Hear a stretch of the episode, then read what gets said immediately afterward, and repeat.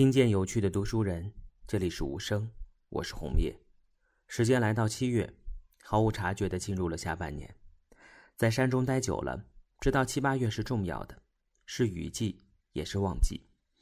在经历去年的暴雨天气后，到了这个季节，会自然的去检查水位、河道的疏通情况，留意天气预报和雨伞，生生变成一个强迫症患者，生怕任何一个环节出问题。熟知青城山的四季规律，顺应自然，并提前预防，是我正在学习的内容。写这段文字的时候，偷偷去数了一下书造社线上的文章数，不多不少，五十二篇。也就是说，这一年刚好一周一篇。这种陪伴是慢慢形成的。记得之前书造社每周二会电休，晚上开车回山，莎莎就会给我读这周发布的文章，偶尔也会因为断句或读错字。创造了一些笑点，你呢？还记得你是什么时候开始读书造社文章的吗？不知不觉，无声也做到第十期了，这是我还在做专业的唯一证明。所以这块自留田得认真守好。我惰性极强，不过偷懒并不会带来任何爽感，因为还是敬畏文字的，也可能是敬畏编辑。七月的书造社紫薇季来了。三颗守园十五年的紫薇，在休憩一年之后再次盛放。植物永远都是不负众望的。还有一件事想和你们分享：八月书造社第一期的咖啡课程要上线了。总想在书造社里进行各种实验的我们，这次邀请到了世界冲煮大赛的评委旷野老师为我们开课。这样的课程我们会一直有，而且会更丰富。这期无声聊聊咖啡，这个我们知道却不那么熟悉的家伙。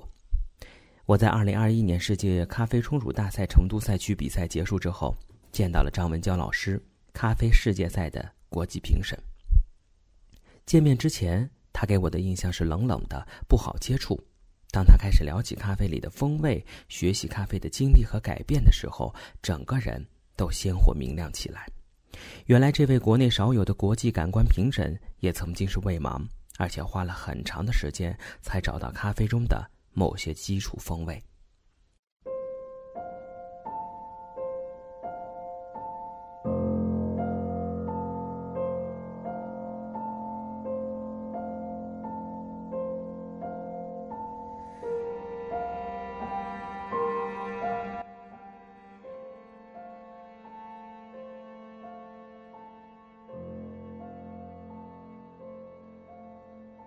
崔老师，你接触咖啡多少年了？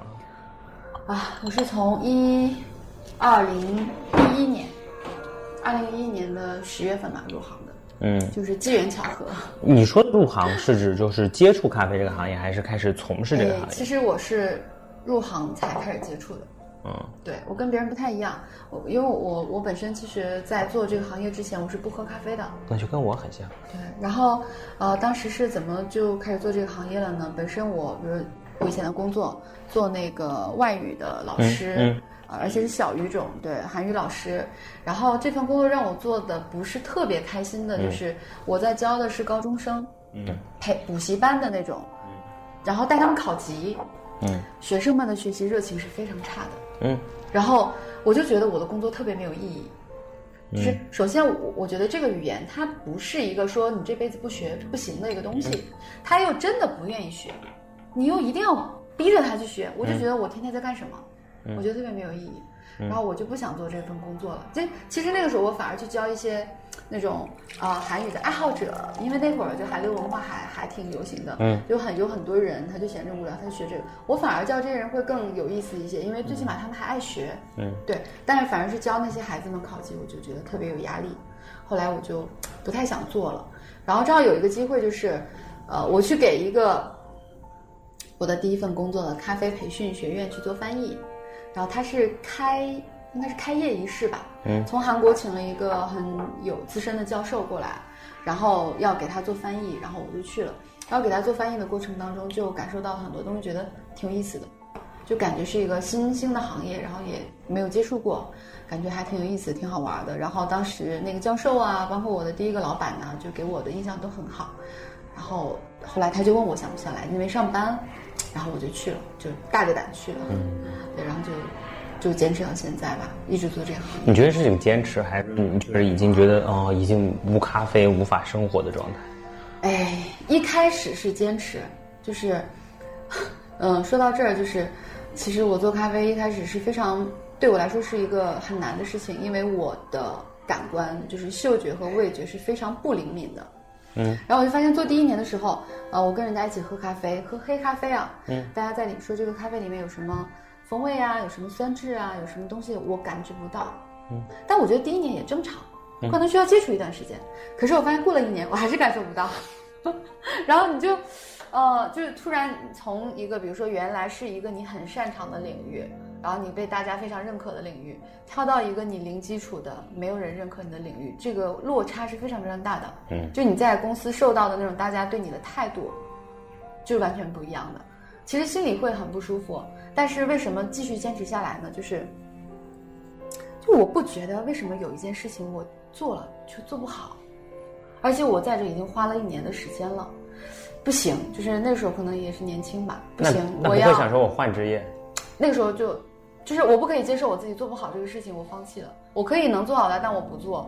但我不能接受我自己，就是我做不好它，不行，那我就不做了。就是心理上会接受不了，就再坚持一年吧。哎，但是可能到了第二年，过了第二年之后，慢慢就好起来了，就是专业度才开始好转。嗯，所以你在咖啡里面一开始是没有什么企图心的，其实。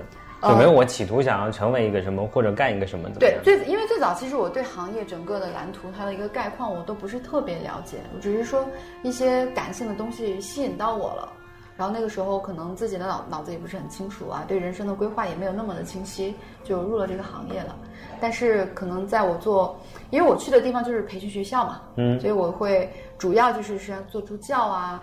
像这种接触这种比较啊，像咖啡萃取啊这样的东西，咖啡的味道呀、感官呀，然后还有就是，呃，店我们店还有咖啡馆呢，偶尔去那里去去去帮个忙，其实是为了什么呢？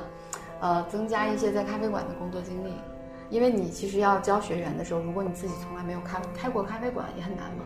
嗯，对，就积累了一些这样的经验，然后慢慢的开始就呃，等我的基基础好了之后，我就开始讲课了。先从简单的课开始讲，就不过好在就是因为我之前也教过别的课程嘛，就是教学这件事情对我来说还不是很难，就是我上手会快一点。嗯，然后你可能就是这个这个韩语培训的优势存在。对对，所以说你一边说你的专业度在慢慢提升，然后再加上我的那个培训的，就是教学的技巧也要慢慢的去研究，然后慢慢的去提升，就在这个领域上，而且我越做越发现，好像培训这件事情挺适合我的。嗯，对我自己也做的觉得不累，但还很开心。对，也做得来。然后，而且有的时候其实你要经常把相同的课程反复讲的，但是对很多人来说，这是件非常无聊的事情。对，然后坚持不下来，不想做。有人会很讨厌这种事情。对，但是呢，就是我我，比如说在上课之前我会讨厌，但是你上课你面对新新的学生，你给他讲这个东西，他开始有了不同的反应的时候，开始有有互动的时候。你的感受就不一样了，你就会哎很开心的结束了今天的课程，就是因为你又认识一群新的人，就是他们又开始对，呃对你教的东西感兴趣，对，所以我发现培训这些事情我还是挺挺感兴趣的。所以从一开始，其实这六个模块当中，你就选定了感官与杯测这个板块吗？还是说其实你也尝试过，觉得你并没有那么？还真不是，因为最早其实我我刚入行的时候。那个时候对行业里面的感官这件事情都没有做得非常精致，就没有那么的像现在这么的有叫叫什么呢？叫系统化。嗯，那个时候包括说，我最早我我之前在青岛工作的学院，呃，我们的第一期感官课是怎么开起来的呢？嗯，就是我我的老板他比如他出去学了一个课程回来，嗯，他给我描述一下他大概学了什么，嗯，他会带回来一些他上课用的那种什么。评分表啊，练习的表啊，给到我，然后说我们根据这些东西，我们来编一个我们自己的感官课程。然后我们就这样，但是我也花了很多时间了，就是一点一点，哎，就做出来了第一期。那个时候应该是大陆的，就是大陆第一个第一版开始做咖啡感官课的一个地方。在那之前，好像我真的没有印象哪里有开这样的课。对，所以我其实从那个时候就比别人更早的接触到这种做感官的系统化的东西。嗯，对。让你接触了之后吧，这个感官其实它也是一个逐渐的要加深的一个过程。你的课程要越来越深入，然后包括说慢慢的呃，也可以比如发这个证书，然后你也会得到更多的感官方面的资料，啊，所有的东西做得越来越深入，同时我的感官能力越来越好。然后这个时候就是有的时候也不一定是说你的你的选择，而是你自然而然就往这个方向走了。嗯，它也很有意思，对，然后。而且你慢慢发现，说这个东西其实才是我们做咖啡技术领域的一个最核心的东西。应该说，精品咖啡在技术领域的最核心的东西就是感官。就是如果你的感官不准的话，你谈不上能冲好咖啡，因为你都不知道什么是好咖啡。对，你也谈不上你能烘出来好咖啡。嗯，你也谈不上我能加工出来，我能种出来，我能什么好咖啡。所以每一个环节是必就必不可少的一个需要必备的一个能力吧。嗯，对，就比方说在感官这个过程当中，那可能很多人说，我说这个标准，第一，首先可能它是一个商定的标准，嗯，大部分人约定俗称的一个标准，或者是经过一个协会或者大部分人约定的一个标准，在这个标准之下，那就会出现一些我觉得比较不是那么标准而人为的东西，因为我认为咖啡是一个非常标准的东西，零点几零点几多少度，为什么会说不标准？就比方说。嗯，你如果说这个时候你喝到的咖啡里面，你尝到了，你把番茄的这种味道描述出来，是你说哦，有点像圣女果的味道，就是说这种高级的味道，不是说是你没有吃过，就好你说的我没有记忆，但是很多东西会变成很主观，因为当你成为一个感官的评委，或者成为一个什么，就哦，我可能有这个界定的标准了，我可以来说这样的话了，嗯，我就会有这样的疑虑和担心，嗯，你怎么看待这件事情？就是这种感官的主观性，包括说它这个规则是怎么形成的，嗯。我觉得这是一个很大的问题啊！我先说感官的主观性吧。嗯，比如说香水，它里面有什么香气？就那种嗅觉超级灵敏的人，他对很多香气是有记忆的。他一闻，他就能闻到它是什么，对不对？嗯。就是他是对每一个，就说对每一种东西的香气是有非常非常清晰的记忆的。嗯嗯。然后咖啡里面呢，我们说咖啡里面，比如说你说的圣女果跟番茄。这两个其实有什么差别？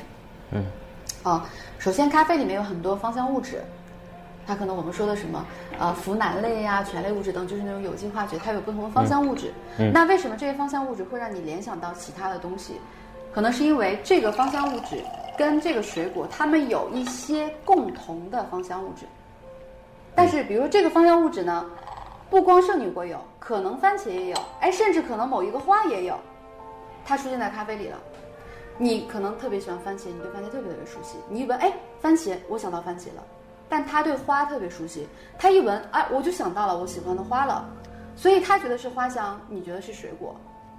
其实就是说，因为它，因为它毕竟不是，比如说我们说圣女果，它真它不是一个圣女果，它就是一杯咖啡，它里面有的圣女果的芳香物质只是一小部分，所以。而且这小部分呢，它可能剩女果有，它可能其他东西也有，所以它会让不同的人联想到不同的物质。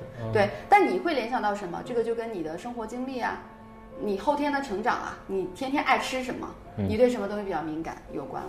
哦，对，啊，我觉得真的，我就觉得是花香，他就是觉得水果。而且其实有的时候花香和水果还不能那么清晰的界定，因为什么呢？我有一次我去云南。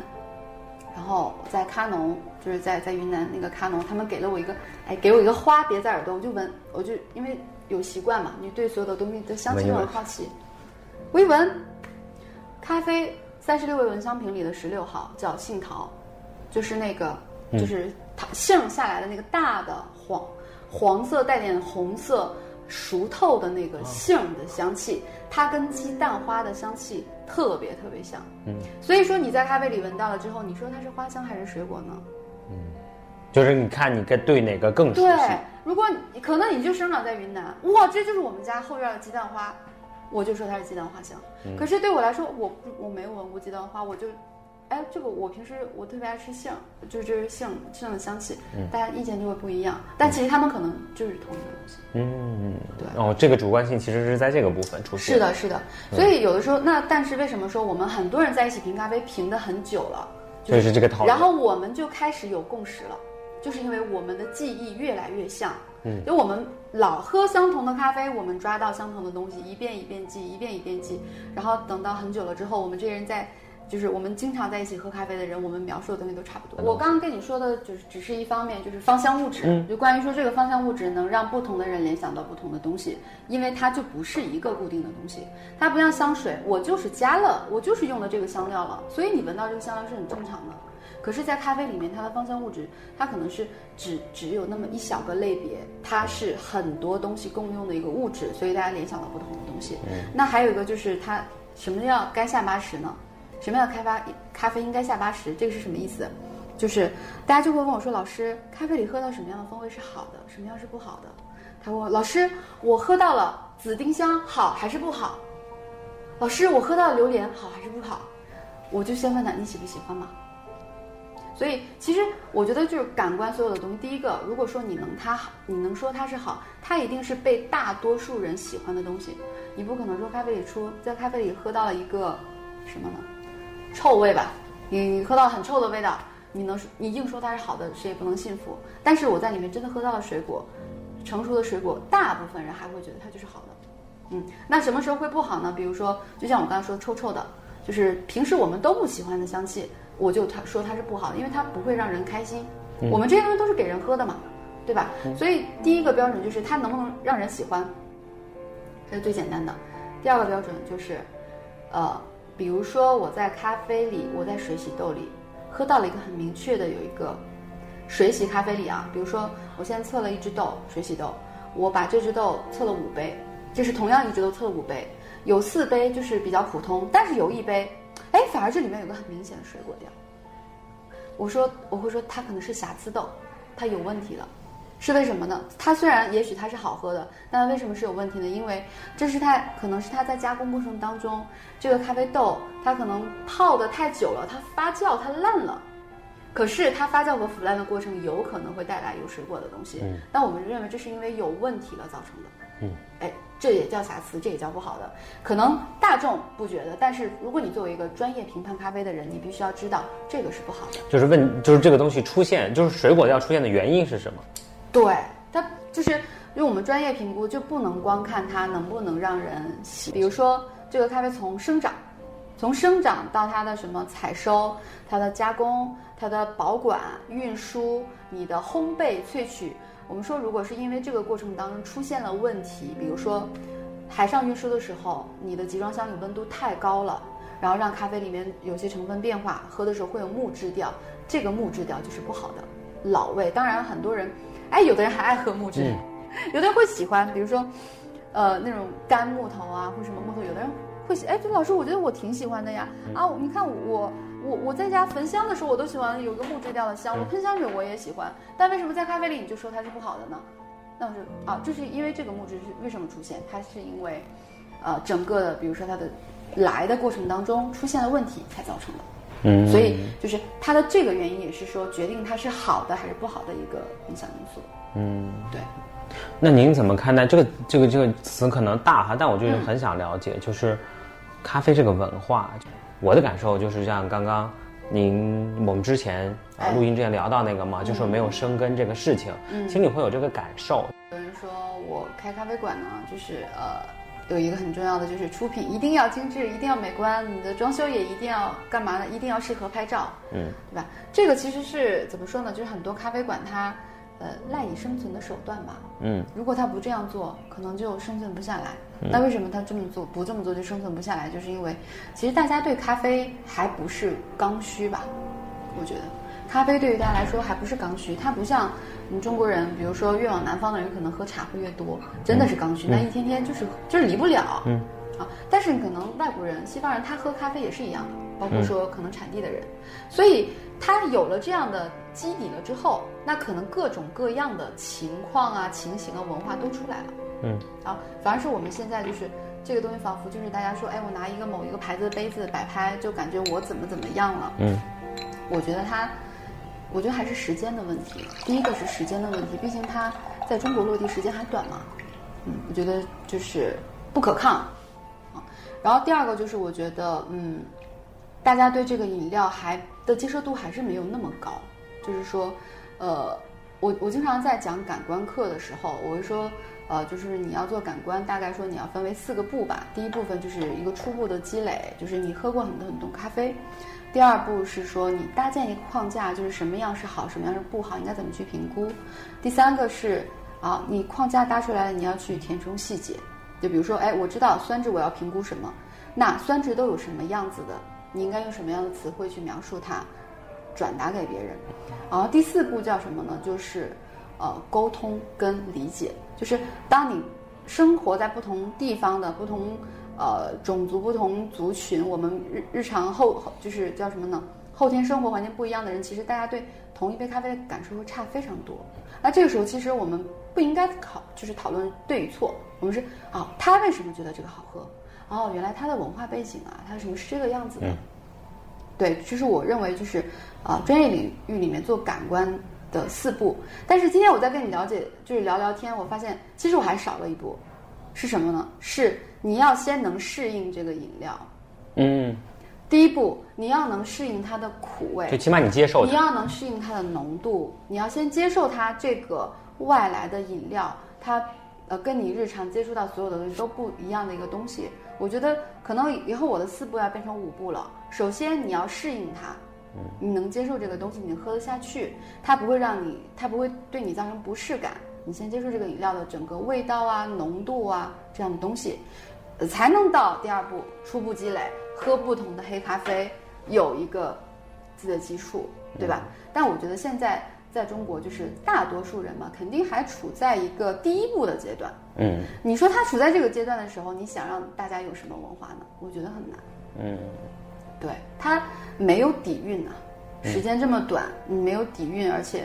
就是没有时间的沉淀，嗯，没有大家丰富的各种各样的想象力、创造力，没有经过这些东西，所以我觉得还就是没有办法在这么短的时间内形成。嗯，就是这个东西让我突然想到一个，这种爆炸式的出现一定会走入另外一个极端，进入一种小爆炸之后，就可能妖魔鬼怪都出现了。就是这个妖魔鬼怪当时加引号的。我为什么学？就是因为我希望有一个相对的、嗯，正确的、清醒的判断。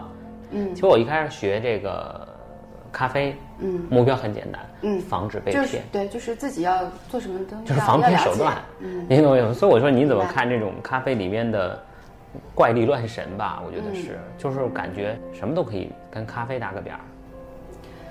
哎呀，这个这个，你的感受。可能是赶时髦，嗯，就是。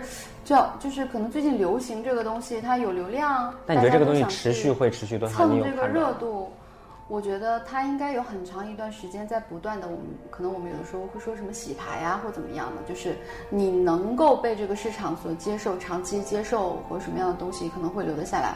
然后像那种昙花一现的东西还是会会被去掉，然后又会有另外一朵昙花出来尝试，然后。它也有可能坚持住，也有可能会去掉。慢慢、慢慢、慢慢不断演变的话，可能才会有说，啊，到底什么样的东西真的能被大家所喜欢？那其实我们可以看一下现在就是，啊，大众能够接受的一些咖啡的类型嘛。你比如如果从咖啡馆的角度来说的话，呃，我还是觉得说它所有的东西它可能会有一个金字塔的一个状态，最底的速溶咖啡嘛。嗯，喝咖啡的人对吧？就是金字塔的最最最最底部喝速溶的人。虽然我们说会啊，我看不起你喝速溶我怎么怎么样的，我觉得他怎么样。但其实，如果一个人他连速溶都不喝的情况下，那就你让他去过渡到喝精品咖啡，也许反而会更难。嗯啊，但他比如说他他有喝咖啡的习惯，不喝不行，他就每天不管好喝难喝，喝上了哎我就能工作了。反而当你有了这样的基础的需要的时候。就是你才能有有机会，可能说，哎，朋友带你喝一个什么的，哎，好像味道不太一样。嗯，其实有很多人是从这个方式开始过渡的。对，可能我开始过渡到说喝现磨咖啡，啊，然后当你开始喝现磨咖啡之后，可能慢慢的你跟这个咖啡师可能有交流了，因为像呃精品咖啡馆，它可能还会有就是啊，大家会注重一些说跟顾客的沟通跟交流，不只是那种打包带走的一个模式。然后哎，慢慢的我可能会接触到单品豆。啊，什么精品咖啡，然后牛奶咖啡应该怎么什么 S O E 之类的，然后可能这些人再往上的话，甚至可能会自己去制作呀，甚至说我们说的什么资深爱好者等等，我觉得它是一个金字塔的一个状态。然后现在的这个，比如说的这种妖魔鬼怪吧，怎么说呢？我觉得大部分应该是不会长久的。它很多时候大家只是用它作为一个媒介跟手段，可能用一下它的这个热度啊或者流量，然后可能有一天它没有没有用了，哎，我就不用它了。对。那作为一个就是在咖啡行业十多年的人，咖啡吸引人的东西到底在哪？从何而来？对我，首先如果我先说我自己吧。假如说对我自己来说，咖啡很有魅力的，就是它，它会有变化，就它不是一个一成不变的，就是那样的，就是我我就我会对探索呀，或者是看它有什么变化呀，或者说哎我买了不同地方的豆，我去喝的时候，我会对这个东西会很感兴趣，它的不同的不同的这种样子，我可以呃在这个产地喝到这个风味的，在那个产地喝到那个类型的，喝到那样的酸质的，会对这样的东西本身会比较感兴趣，对我来说。啊，所以我会觉得就是挺喜欢的，嗯，但是我觉得从根本上来说，说白了，它跟茶呀、酒啊，它其实是一个类类别的东西。你说茶叶曾经有没有搅动过整个世界？我觉得是有的，嗯。为什么现在搅动了中国？因为中国没有啊，嗯。因为中国还没有，所以当它一来了之后，哦，我们遇到这个新的东西，本身其实像这这种饮料带咖啡因的饮料，都是大家日常生活其实需要的东西。啊，然后它，比如说我们人体什么促进消化等等，首先是你需要它，然后它是我们的咖啡因这个东西吧，应该算是某种程度上算我们很多人生活的一个必需品。它只是某，首先它是一个提供咖啡因饮料的之一，啊，再加上我觉得像西方文化的流行，整个世界西化的很严重嘛，对吧？就是在这个大的环境下，那。年轻人接受西方文化的就这么充分，大家会被这个东西带动，我觉得还是很正常的。嗯。但是你看这两年，咖啡发展的是好，但茶饮、新茶饮发展的也很好，嗯，对吧？新茶饮年轻人也很喜欢，嗯，他会觉得说我们这种我们坐在茶馆里喝个茶，他会觉得太太老气横秋啊，太老气横秋了，不适合我这个。但是你看喝新茶饮，他们也很也很，嗯，特别多，嗯。但我觉得咖啡一直是有一个东西叫仪式感的。就是他，他好像从来没有丧失过这个东西，就好像咖啡嘛，这个感觉。喝速溶有仪式感吗？嗯，好像是没有。没有吧？对吧？所以其实，呃，我觉得还是那个金字塔了，有仪式感的，会让大家有这样的东西的，其实是因为它在往塔尖的方向。它是在塔尖的部分。就我们今天探索的精品咖啡，它占全球咖啡总量的是很少的，它占当中，比如说阿拉比卡品种的，可能现在有十分之一。或者是稍微超过十分之一，嗯，多一些了，因为以前更少。那如果你要再加上罗布萨种，它可能占了还不到十分之一。嗯，就是其实我们这个人群，就我们讨论的这些事情，都是在比较靠近塔尖的位置的。嗯，所以说它会有一些特殊的、奇奇怪怪的、说很繁琐的东西，或者我们说的什么粉水比啊、研磨度啊等等，就是做的很精致的东西。我觉得这是很正常的。包括有的人说，哎，你们那样评咖啡，你们做评审评咖啡啊，又有这个风味，又那个风味，是真的还是假的？这么有什么用啊？那你要知道，你现在就是站在金字塔塔尖，就是你要做的事情不是让大众了解你，你是要引领在你下面的那个人群，他们再去引领他们下边的那个人群，是一点一点一点去往下影响的。但如果说站在上面的人，如果你不动了，或者说你放弃了你的现在这个信念了。你不做，你觉得大家都喜欢喝苦的，我做这个有什么意义？那这件事情就没有了。可是如果你不断的在坚持，你在一点一点影响你下面的人，然后这个这个金字塔就是塔，我们这个人群会慢慢慢慢往塔的下面去走的。我觉得是这样的。嗯，对。所以我们说的这些很多很多，就这种复杂的，或者或者是看起来高端或者什么的，我觉得它还是在顶部，只不过是中国的金字塔比较瘦，我觉得。底部不够扎实，嗯啊，尖儿它又竖得很高，就不稳当的感觉，就是个十五度的三角形。哎，对，就是那种很很不稳的，很细。对，但西方是什么呢？是一个很扎实的金字塔，它底的底下的人群是非常非常扎实的。其实西方你说喝精品咖啡的人多吗？还真不一定有那么多。我其实特别想知道，因为咖啡占你的生活占百分之多？有百分之八十吧，以前会更多。就以前我在工作的时候会更多，现在可能我工作相对自由了一些，嗯，然后所以除了咖啡，但其实除了咖啡，我别的感兴趣的，我刚才说了个什么来着？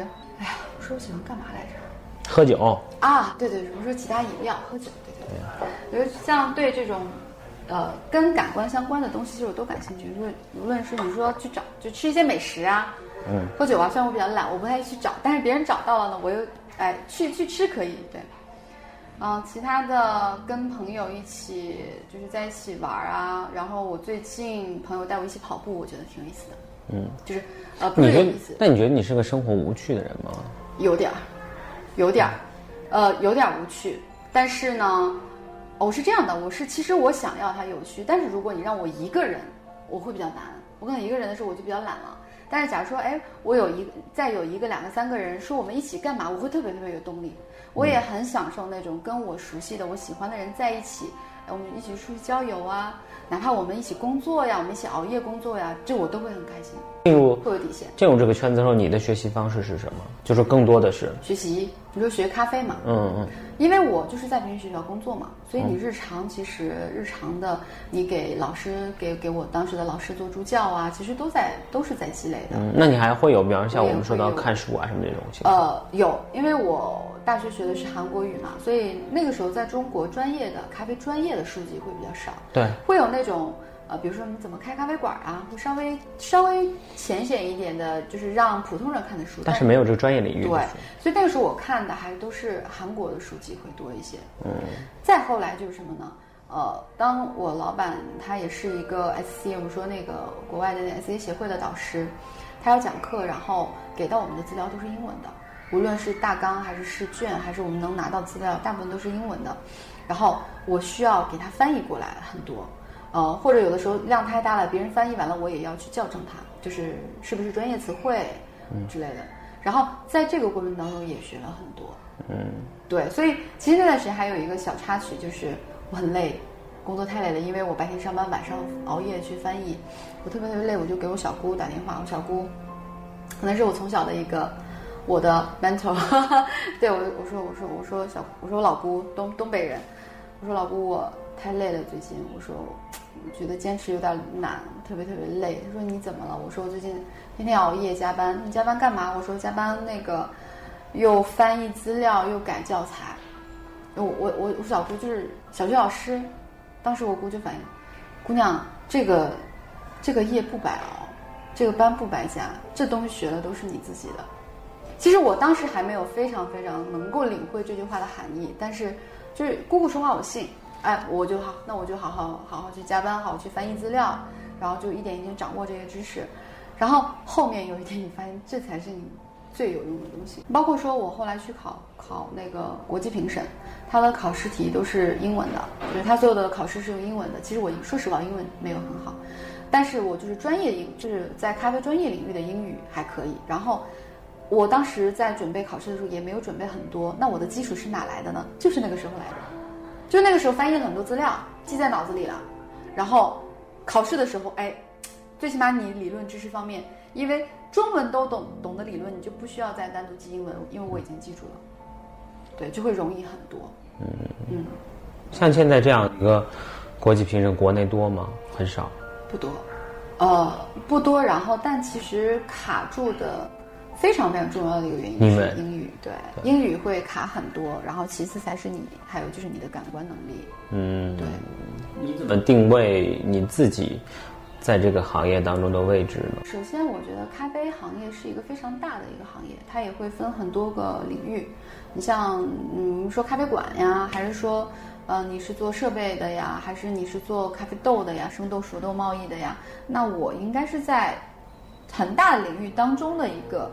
附属的就是支撑这个产业的一个叫做支持这个产业的叫做培训领域，培训教育这个领域里面，就是偏技术类的。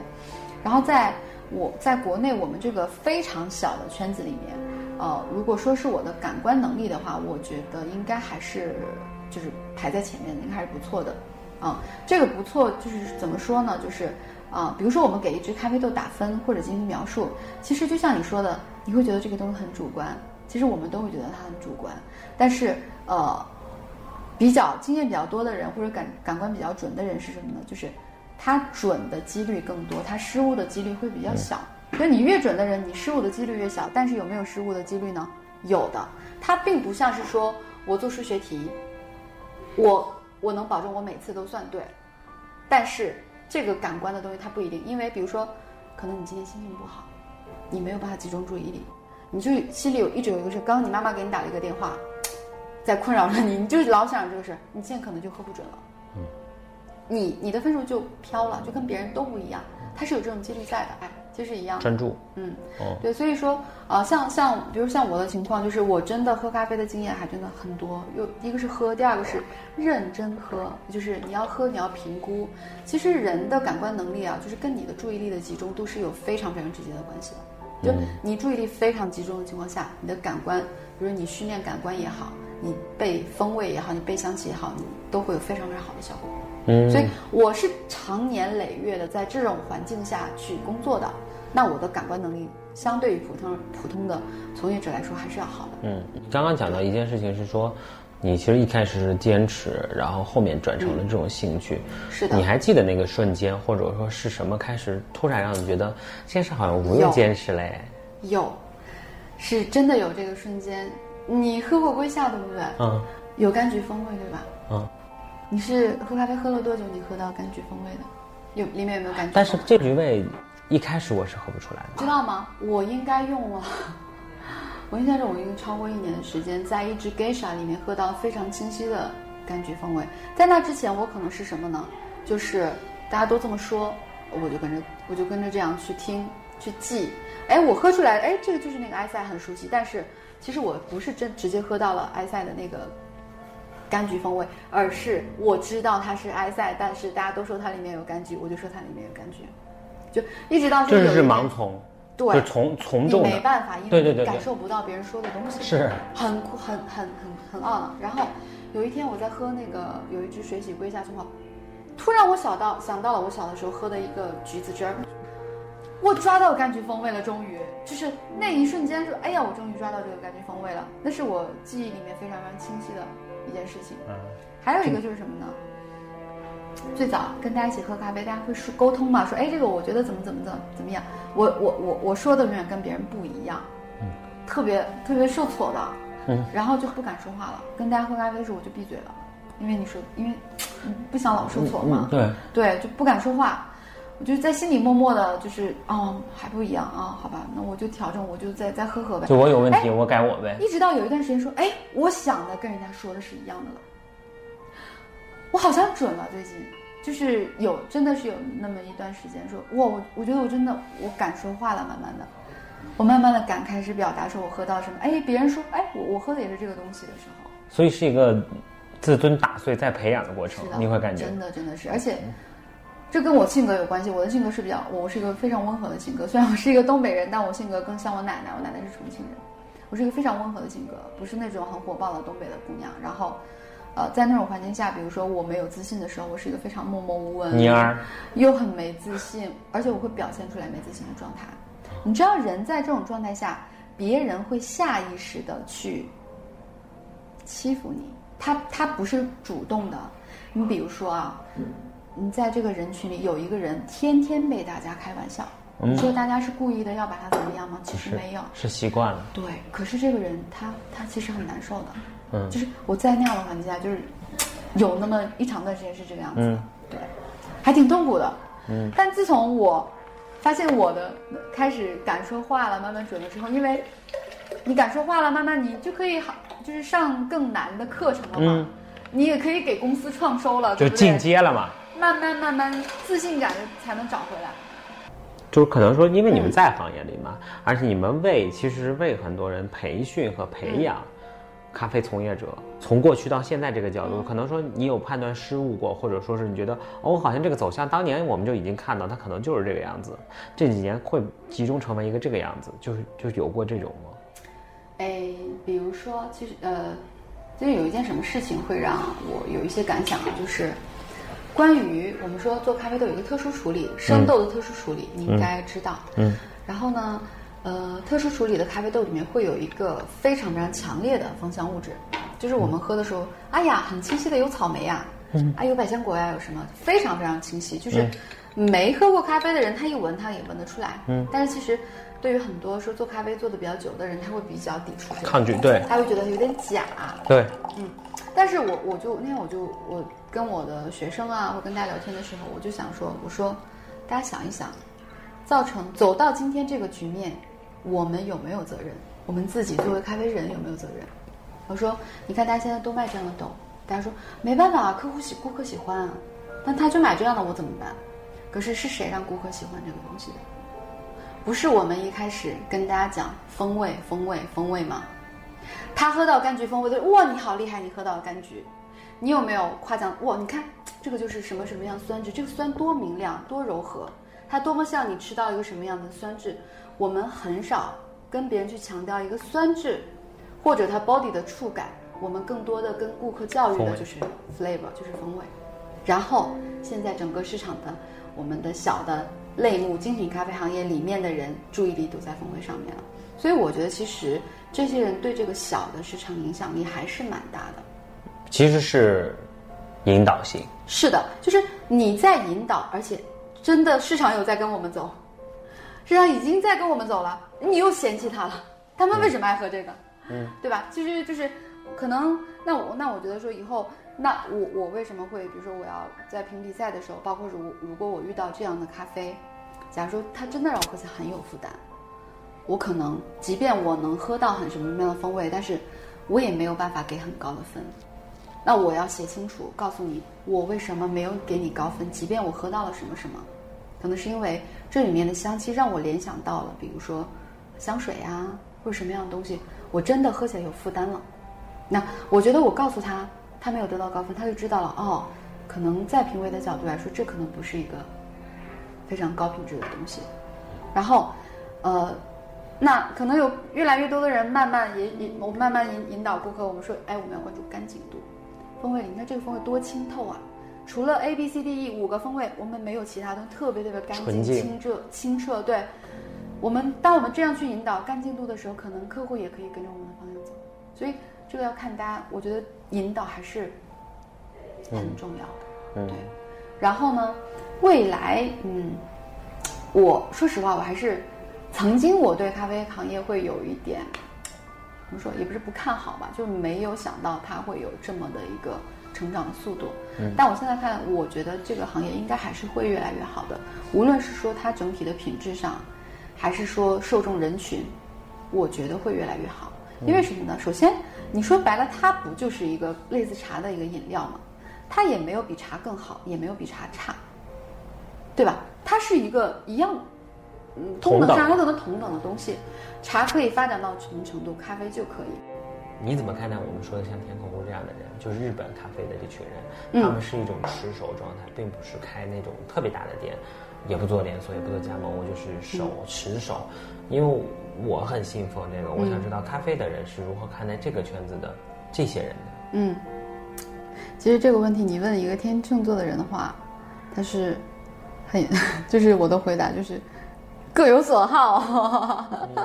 对，就是呃，我是觉得这是一个多元化的世界，就是呃，大家其实做什么事情，只要你不伤害其他人，你自己怎么开心怎么过。我觉得人人就是应该这样。前两天我跟我一个朋友吃饭。他说他的朋友聊到了一个什么话题呢？最近老问他一个问题，你说人为什么要活着呢？就是说活着的意义是什么呢？嗯，他问了这么一个问题，你们俩就是很就是闲聊天吧。我说活着的意义是什么？我说第一，你妈把你生出来了，不是你自己的选择，你已经在这个世界上，你得活着吧。你有你有现在去死的理由吗？你没有，对不对？那你就活着呗，对吧？那你要活着怎么办？做什么事情让你开心，你就怎么活。你就想躺躺尸，你觉得开心，你就躺尸就好了。你想要开这样的咖啡馆，让你觉得很幸福，你觉得很值得，你就开一个这样的咖啡馆。嗯，只要你没有去伤害其他人，我我觉得是这样的。你是一个很佛的人，挺佛的。哦，我觉得不是，我对自己不佛，我对别人很佛。就是我可能会对我自己会有要求，说我想要怎么怎么样。那这个叫双标吗？呃，我觉得这不是双标，这是说我觉得。我觉得这个世界是什么都可以接受的，嗯，就是存在即合理。就是我觉得活人活着，我觉得还是开心是最重要的。就是你要让你自己有一个很舒适的心态，无论你处在什么状态上，你是很，你是一个非常非常努力的、很用力的人，还是你就是一个咸鱼的一个人，只要你心安理得，你没有伤害到其他人，你舒服，你不要自己纠结，我觉得就可以了。过那种。小傲娇，或者说，嗯，嗯，就有那小种，就就就有那种阶状段态嘛，状态。会觉得自己哎，我还挺厉害的。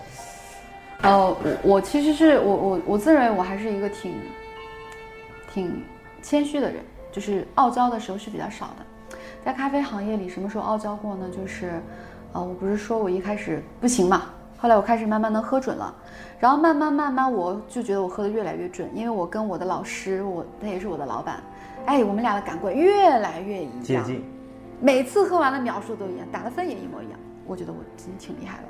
然后这个时候我就学了，去考了一个证书，叫做 Q Grade，你有听说过对吧？这个 Q 就是说咖啡生豆的一个啊、叫做品鉴师、品质鉴定师。然后它需要一个是你要看它生豆的状态、熟豆，然后还有最重要的就是你要喝这个咖啡，然后给它的感官各个方面，什么风味啊、呃香气、余韵呐、酸质、口触感啊、平衡感等等去做一个评估。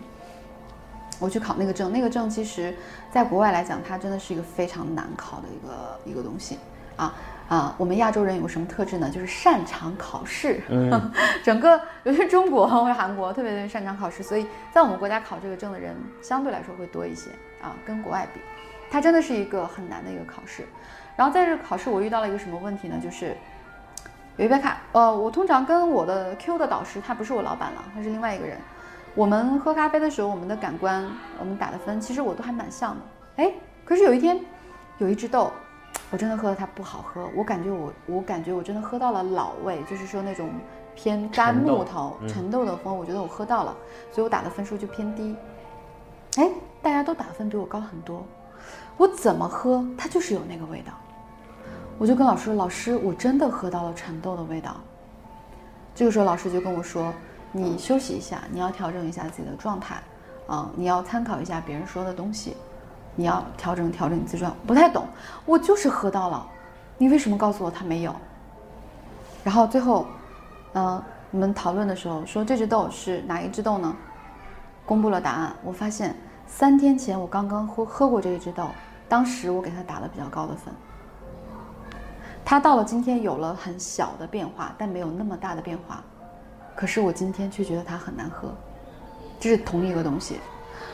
就那件事情对我触动是非常非常大的，然后我就觉得哦，原来感官这个东西，你哪怕是你自己真实感受到的，它可能是错的，可能你会跟所有的人都不一样。然后那个时候我开始，从我原来比较傲娇、比较膨胀的，就觉得我自己很厉害的状态，又下来了，说哦，原来是这样，原来说我也会犯错。我之前之所以没有犯错，是因为我一直在跟我熟悉的人在一起测，我们有共同的一个就是习惯呀等等都太一致，每天吃的东西、见的东西，我们吃的水果什么都一样，我们就特别特别一模一样。换一个人的时候，或者说怎么样的时候，发现我不是一直是准的，我是有失误率的。啊，从那个时候就，我应该是从那个时候开始，人一直都处在一个比较自省谦虚的状态，自省，对对对，应该是自省，就是我我清楚我自己在哪儿，我也知道我能做什么，但是我也知道我还做不到什么，对，非常非常清醒。然后后来过了几年，我考上了国际评审，其实这件事情在国内来说是很难的。然后当时我的一个好朋友，他也是帮了我很多，然后啊、呃也算是我在咖啡行业里面另外一个带带我的人吧，就是他会担心我飘起来，嗯，他有提醒过我，我说你放心吧，我不会飘的，我真的一点都没有飘。等过后来过了很久，我们都很熟悉了之后，我们大家聊天的时候，他就他就他就说过一句话，他说张娇是我见过所有人当中最不会飘的一个人，嗯就是最清醒的一个，绝对不会去自大呀或者什么样的一个人。嗯对，所以其实我还是蛮理智的。